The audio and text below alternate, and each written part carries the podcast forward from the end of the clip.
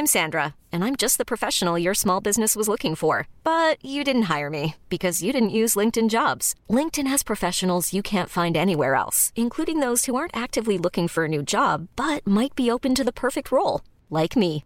In a given month, over 70% of LinkedIn users don't visit other leading job sites. So if you're not looking on LinkedIn, you'll miss out on great candidates like Sandra. Start hiring professionals like a professional. Post your free job on linkedin.com/achieve today.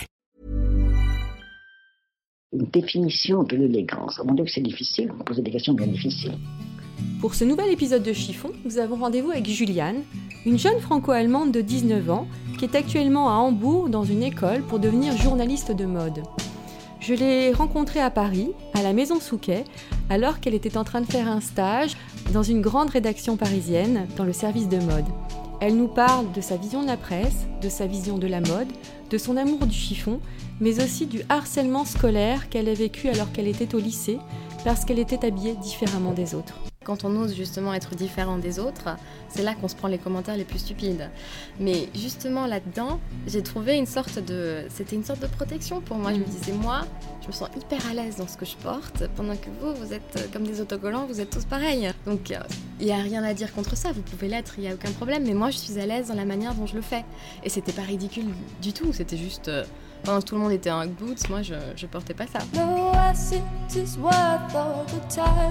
Bonjour Juliane. Bonjour Valérie.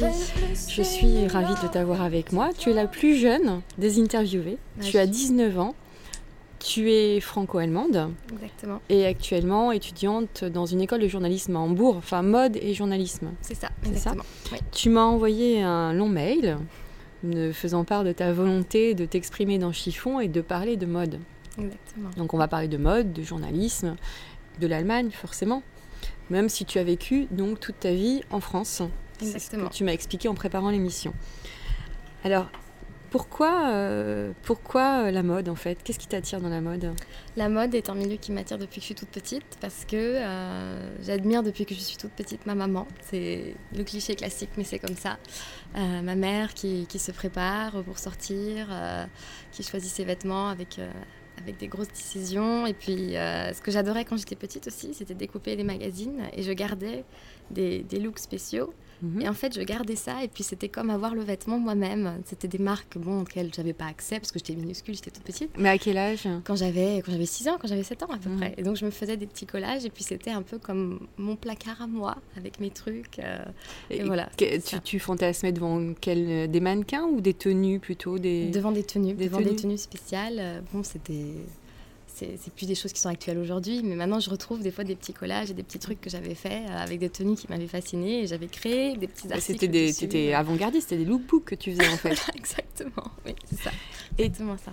tu, euh, tu, les dé- tu dé- les découpais dans les magazines de ta maman Exactement. Ma mère achetait elle euh, régulièrement et donc bah, chaque semaine et donc je, je préparais mes petits trucs avec ça. Alors, je tiens à préciser, sans, sans, sans dire, mais euh, tes parents ne sont pas du tout dans le milieu de la mode. Non, pas du tout. Hein, je, re- je respecte la vie privée, donc on ne va pas dire ce qu'ils font. Qu'est-ce que tu choisissais en fait À 6 ans, qu'est-ce qui te passionnait Les robes, les tissus? C'est les robes en fait, parce que enfant j'avais une grosse passion pour les robes. En fait, c'est c'est une histoire dans la famille qui fait rire tout le monde, mais chaque matin je me disputais avec ma mère parce que je voulais mettre une robe, mais depuis l'âge de 4 ans ou un truc comme ça. Et euh, ça, ça s'est arrêté maintenant. Je suis plutôt pantalon maintenant. Tu vas nous le dire après.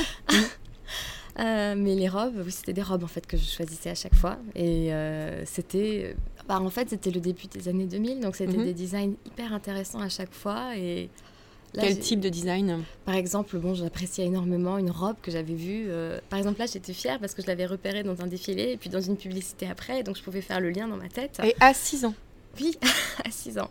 C'était une robe Dolce et Gabbana. Maintenant, quand je regarde ça, je trouve ça horrible, mais c'était un tissu. euh, Ça faisait comme du métal, en fait. C'était comme Mhm. sculpté sur le corps. Mhm. Et justement, j'ai tout un article que j'ai créé autour de ça. Ma mère avait dit, bah viens, mais, mais que c'était au Louvre que ça a été présenté. Avant, on s'en fiche. T'auras ton petit article. Mhm. Et puis c'est comme ça. euh, c'est à ça qui m'intéressait. Et Voilà. après, tu as continué adolescente? J'ai eu un blog quand j'étais adolescente. J'ai commencé un blog que j'ai supprimé maintenant, mais euh, j'avais 13 ans, oui, Mhm. quand j'ai commencé un blog et ça fonctionnait bien. J'avais des followers, euh, il y avait même des marques qui m'avaient contacté. euh, des petites choses. Mais bon, j'étais trop petite en fait pour accepter ce genre de, de choses. Et, C'est- C'est-à-dire euh, trop petite pour accepter quoi? La publicité? Oui, et puis bon, j'étais mineure premièrement, et mes parents n'étaient pas hyper friands de l'idée non plus.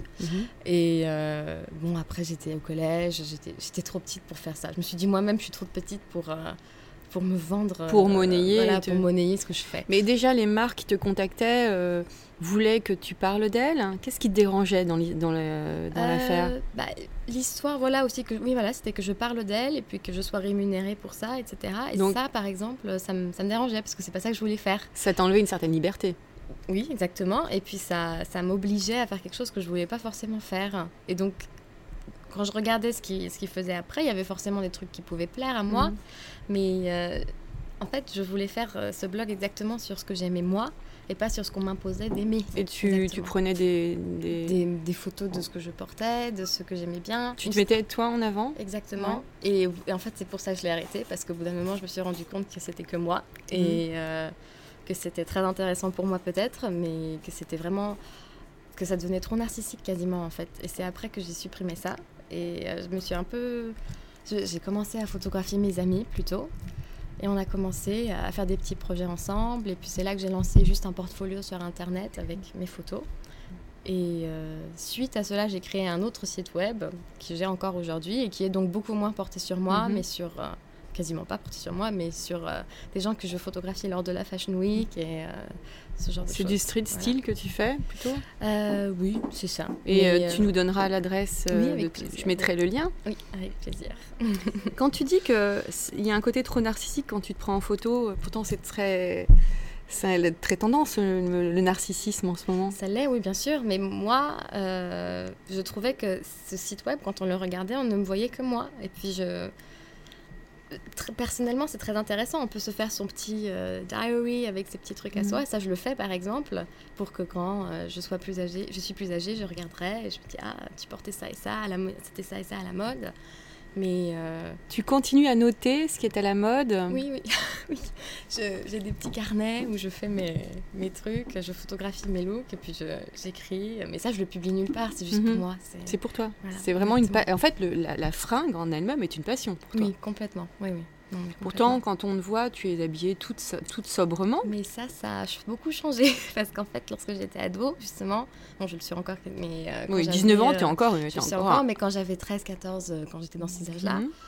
c'était très coloré et puis euh, c'était très extravagant ce que je portais et puis ça, ça s'est beaucoup calmé parce que au final euh, peut-être que c'est aussi un peu l'influence allemande de ce cliché de, de chercher des choses qui sont plus pratiques et plus Mhm. passe-partout et Mhm. euh, au final je me sens plus à l'aise avec les choses plus sobres maintenant mais par exemple euh, une tenue noire pour moi par exemple avec un blazer avec un, un joli motif que je trouve que c'est très bien et c'est comme ça que je me sens à l'aise C'est la sobriété.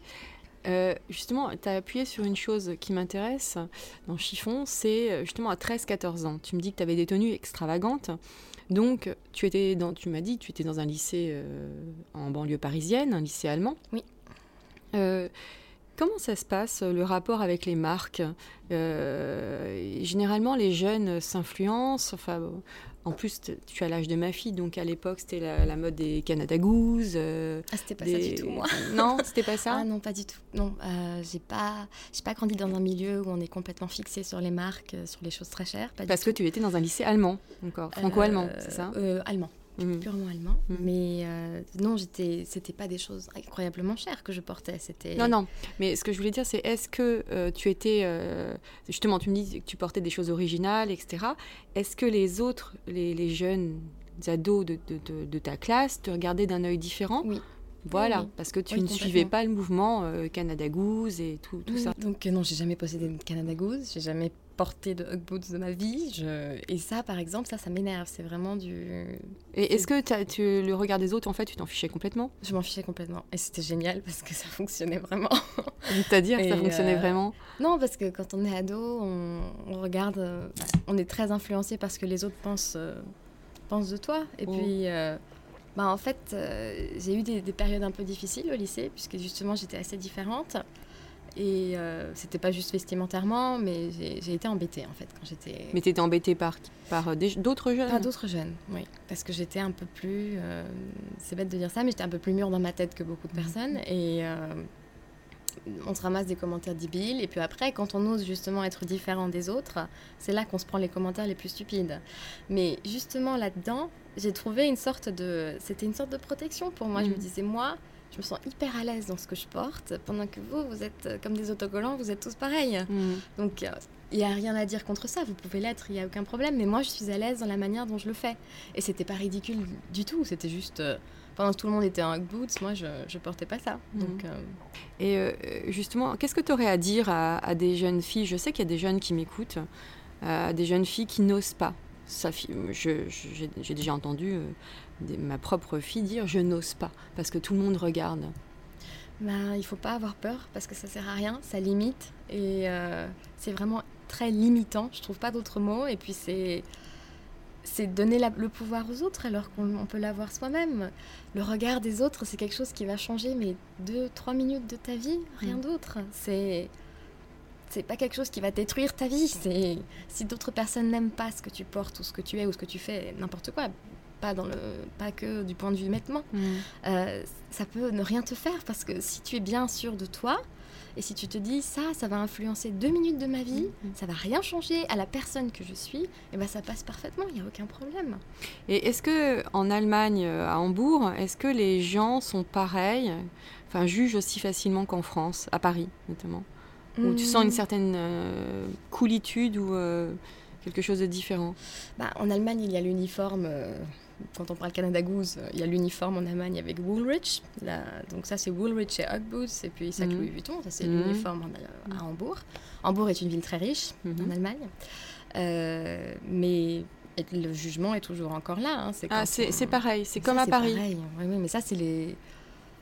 Je sais pas, c'est facilité à travers Instagram, à travers tout ce genre de trucs. On peut juger tout le monde, euh, on peut critiquer tout le monde comme on veut. Ça, je, je pense que c'est vraiment pareil qu'à Paris. Et qu'est-ce que tu penses justement d'Instagram? Instagram, c'est quelque chose que j'a- que j'aime beaucoup parce que ça me permet de découvrir plein de nouvelles choses, de découvrir des nouvelles marques, des nouveaux restaurants, euh, des personnes intéressantes. Moi, je t'ai découverte comme ça. je- Et, euh, mais je trouve que justement, c'est aussi enclin à, à encourager un certain narcissisme, un certain. euh, mais c'est un narcissisme qui est un peu. euh, ça devient la norme. Mhm. Donc, on en parlait tout à l'heure, le narcissisme devient un peu, euh, un peu une norme. Mais je trouve que quand, tant que moi, je ne me comporte pas comme ça, ça ça n'a pas besoin de me déranger. Euh, moi, c'est pas du tout ça que je fais sur, ce, Mhm. sur cette plateforme. Donc, Mhm. euh, voilà. Qu'est-ce que tu mets en avant sur Instagram? Euh, mes photos, les photos que je fais, et, euh, des jolis moments avec mes amis, euh, des choses qui m'ont marqué, des choses que j'apprécie.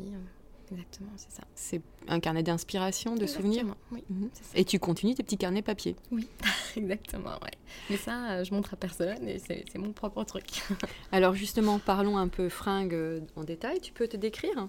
Euh, de ce que je porte aujourd'hui? Oui. Donc aujourd'hui, je porte euh, des mocassins noirs euh, avec des chaussettes grises en cachemire et puis un pantalon noir et un pull noir et avec un, un blazer que j'ai acheté en fin de solde chez Sandro avec un motif euh, pied de poule et avec un fond euh, beige. Oui, beige. Et euh, ça reflète très bien ce que je porte tous les jours parce que c'est assez simple et assez passe-partout, mais c'est pas forcément quelque chose que tout le monde porterait. Tu dis Ah, j'ai dit passe-partout. passe-partout, c'est vrai. tu as dit C'est passe-partout. assez passe-partout, c'est vrai. Alors est-ce que tu es rentrée dans une forme de normalité ou euh, Non, je trouve pas que ce soit un uniforme, mais c'est c'est très simple ce que je porte Mhm. aujourd'hui. Je Je sais pas si, je- si on me remarque par exemple dans la rue quand je porte ce genre de choses. Moi oui, parce que je suis très sensible Oui. aux vêtements. C'est vrai, j'ai dit passe-partout, c'est vrai. Tu l'as dit. Oui, c'est vrai. Peut-être que c'est une sorte d'uniforme euh, à un autre niveau, un- Mm. pas du niveau. euh, Ah, je ne saurais pas comment exprimer ça. Euh, Je t'ai posé une colle en oui, fait là. non, mais c'est pas mal, c'est bien. Ça veut dire que je me contredis. Euh, Non, tu ne te contredis pas, mais c'est peut-être parce que tu es à l'aise aussi là dans. Oui, dans ce que, ouais, dans ce que je porte. Ah, je sais pas, je sais pas comment en sortir là. ok. Alors, on va passer à une autre question, D'accord. je te laisse réfléchir. Tu fais un stage actuellement dans une euh, rédaction. On ne va pas, tu ne veux pas qu'on dise laquelle, donc euh, je ne le dirai pas. Que- comment tu te sens au sein de la rédaction au niveau fringues par rapport aux autres? Euh, Parce que beaucoup de gens fantasment sur les rédactions, euh, dans la presse. Est-ce que toutes les filles sont super bien habillées? Est-ce que... Donc je suis dans une rédaction qui est à côté de plein d'autres. Mhm. et euh, Dans un gros groupe de presse. Un gros groupe de presse, exactement. Et euh, dans les autres rédactions, je vois que euh, c'est un peu une sorte de concours à qui va être habillé de la manière la plus intéressante. Dans la rédaction où je suis moi, je, je ne vois pas trop ce phénomène-là, pas du Mhm. tout. Mhm. C'est plutôt assez simple, tout le monde s'habille de manière assez sobre et c'est quelque chose qui me plaît. Mais euh, je pense pas que ça dérangerait si quelqu'un se mettait à, à, se- à s'habiller de manière un peu plus extravagante. Mhm. Mais c'est vrai que dans les autres rédactions, je le remarque que c'est, c'est un peu. Et, acquis, et comment là. tu trouves ce concours, cette espèce de concours justement?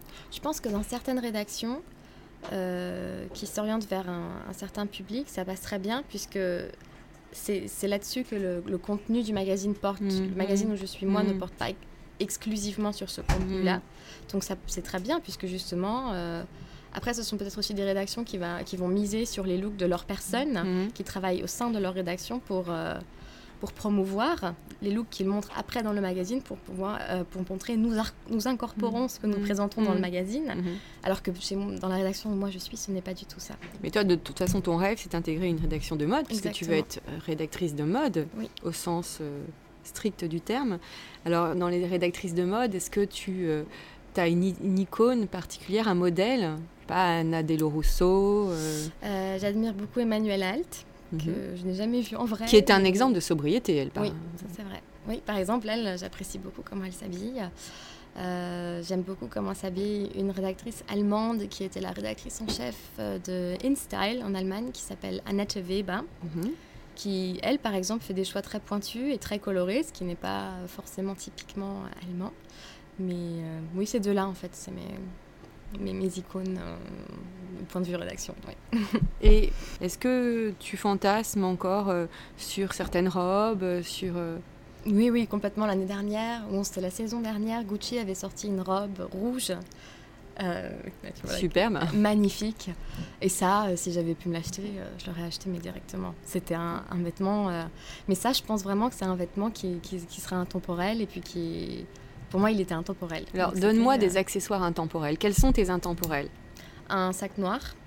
Un sac noir tout simple. Euh, un joli bijou que l'on peut porter tous les jours. Et euh, je trouve que les blazers, euh, je sais pas comment on dit ça en français, on dit blazer. Blazer. Euh, c'est, un vêtement complètement intemporel que l'on peut porter euh, absolument tout le temps, partout. Et qu'est-ce que tu penses du mythe de la parisienne? Et ben, c'est un mythe euh, qui est très entretenu en Allemagne, puisque moi, on me dit constamment que je m'habille vraiment comme une Française.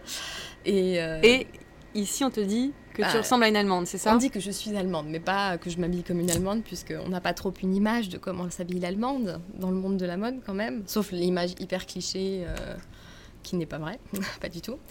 Euh, mais le mythe de la parisienne existe en Allemagne, d'ailleurs les marques qui fonctionnent hyper bien, du genre Isabelle Marant Étoile, Vanessa Bruno, c'est les marques qui fonctionnent très bien en Allemagne aussi. Et puis, euh, c'est.